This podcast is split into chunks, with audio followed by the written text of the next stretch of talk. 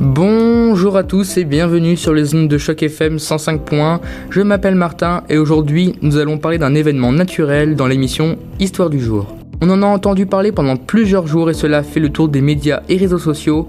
Je vais parler d'un phénomène plutôt incroyable, les éclipses. D'après mon dictionnaire, une éclipse, c'est une disparition totale ou partielle du Soleil causée par le passage de la Lune devant lui. Se dit aussi de la disparition du satellite d'une planète, et en particulier de la Lune, par suite de son entrée dans l'ombre projetée de sa planète. La plupart du temps, quand on parle d'éclipse, on pense que c'est la Lune qui cache le Soleil. Certes, c'est vrai, mais pas que, parce qu'on a déjà observé des éclipses faites grâce à Saturne. Il existe aussi des éclipses lunaires. Dans ce type-là, c'est la Terre qui cache le Soleil à la Lune et par conséquent, elle disparaît une courte période. Ce qui est intéressant avec ce type d'éclipse, c'est que vous pouvez regarder l'ombre de la Terre sans danger. Mais j'y reviendrai sur les précautions plus tard. Comment se déroule une éclipse? Je pense que vous le savez tous, mais cette fois, je vais le raconter avec le vocabulaire approprié. Dès début, lorsque la Lune commence à rentrer dans le disque solaire, on appelle ça le premier contact. Ensuite, lors d'une éclipse totale ou annulaire, la Lune cache toute la partie du Soleil. Les seuls rayons qui arrivent à s'échapper forment une couronne autour de la Lune. On appelle ça le deuxième contact. Ensuite, juste après que la Terre soit dans le noir, la Lune commence à se détacher du Soleil. C'est la troisième partie ou le deuxième contact intérieur. Et enfin, lorsque la Lune quitte le disque solaire, c'est le quatrième contact ou le deuxième contact extérieur. Pour une éclipse lunaire, c'est la même chose sauf qu'il n'y a pas de couronne de lumière. C'est juste la pénombre. Lors de ma description, je vous ai parlé d'éclipse totale ou annulaire. En fait, il existe quatre types d'éclipses. Premièrement, il y a l'éclipse totale, c'est lorsque la Lune cache totalement le Soleil et que nous voyons simplement la couronne solaire. Vous pouvez assister à ce spectacle uniquement sur une bonne partie de l'étroit parcours de l'ombre sur la surface de la Terre. Ensuite, il y a l'éclipse annulaire, c'est lorsque la Lune est légèrement plus petite que le Soleil, alors qu'ils sont parfaitement alignés. Troisièmement, il y a l'éclipse hybride, c'est un mix entre l'éclipse totale et annulaire, c'est lorsque la longueur entre la Lune et la couronne solaire sont proches. Ce phénomène arrive très rarement, en tout, on en a enregistré seulement deux, et pour le 21e siècle on en prévoit en 2049 et en 2050. Et la dernière c'est une éclipse partielle, plus souvent, c'est la plus souvent observée. Ce phénomène est observable lorsqu'une éclipse et l'observateur n'est pas situé dans le rayon d'ombre, donc vous la voyez de côté.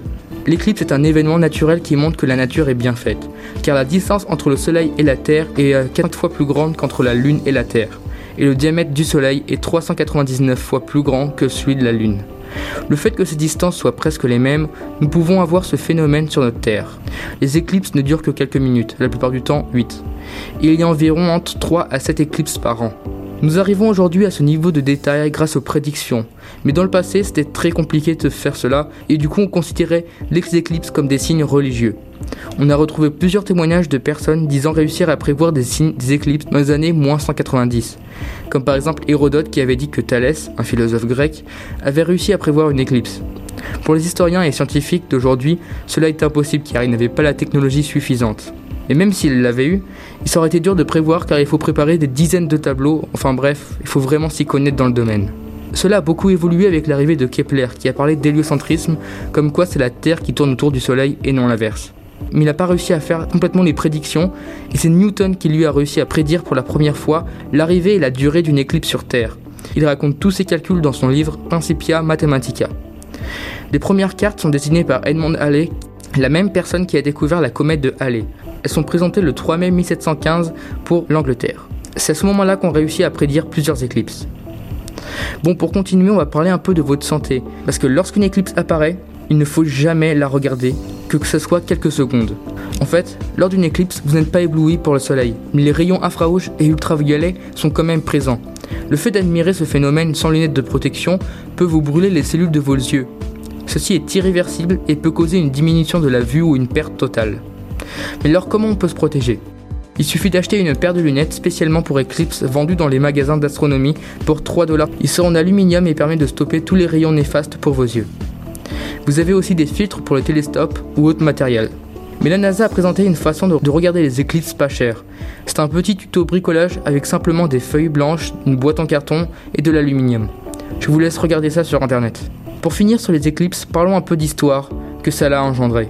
Car avant, on ne savait pas du tout ce que c'était une éclipse et pourquoi le soleil se cachait. Les Chinois pensaient que c'était un dragon céleste qui allait manger le soleil. Chez les Vietnamiens, ils imaginaient une grenouille gigantesque partie gober le soleil. Pour les Grecs, c'était un mauvais présage de la part des dieux. Les Indiens pensaient que les éclipses rendaient de la nourriture toxique. En Italie, les fleurs deviendraient belles lors d'une éclipse. Enfin, plein d'histoires ou fables ont circulé à travers les années pour essayer de comprendre ce phénomène. Par contre, il y en a eu des vrais, qui sont apparus, qui ont marqué l'histoire. Par exemple, lors de la prise de Constantinople, il y eut un siège de la ville depuis quelques jours. Et d'après une légende, la ville devrait s'effondrer lors d'une lune croissante. Alors que le siège était très dur, une éclipse apparut. Pour les soldats assiégés, c'était le signe de leur défaite. Ils se découragèrent et comme l'histoire le dit, ils ont perdu. La ville fut prise 7 jours après l'éclipse et ce fut le début de l'Empire ottoman. Deuxième histoire avec Christophe Colomb lors de son quatrième voyage pour aller en Amérique. Le bateau du grand navigateur échoue en Jamaïque à cause de son équipage qui s'était entretué. Il est le seul survivant et risque de mourir de faim. Il rencontre la population de cette terre qui refuse de lui donner à manger car c'est un étranger. Il prévoit grâce à un calendrier la date et la durée de la prochaine éclipse, et il eut juste, ce qui terrifia la population qui voyait par là un mauvais présage. Il leur servit donc à manger et Christophe Colomb survécut.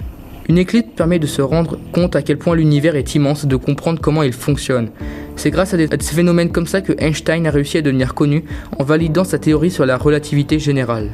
Il faut savoir que la prochaine éclipse au Canada est prévue en 2024 et Toronto sera sur la partie la plus sombre. On aura donc la chance de voir une éclipse totale. Merci de m'avoir écouté, j'espère que cela vous aura plu. N'hésitez pas à me suivre sur mon Twitter, mon pseudo est LRLL espace Martin. A bientôt et restez sur les ondes de choc FM 105.1.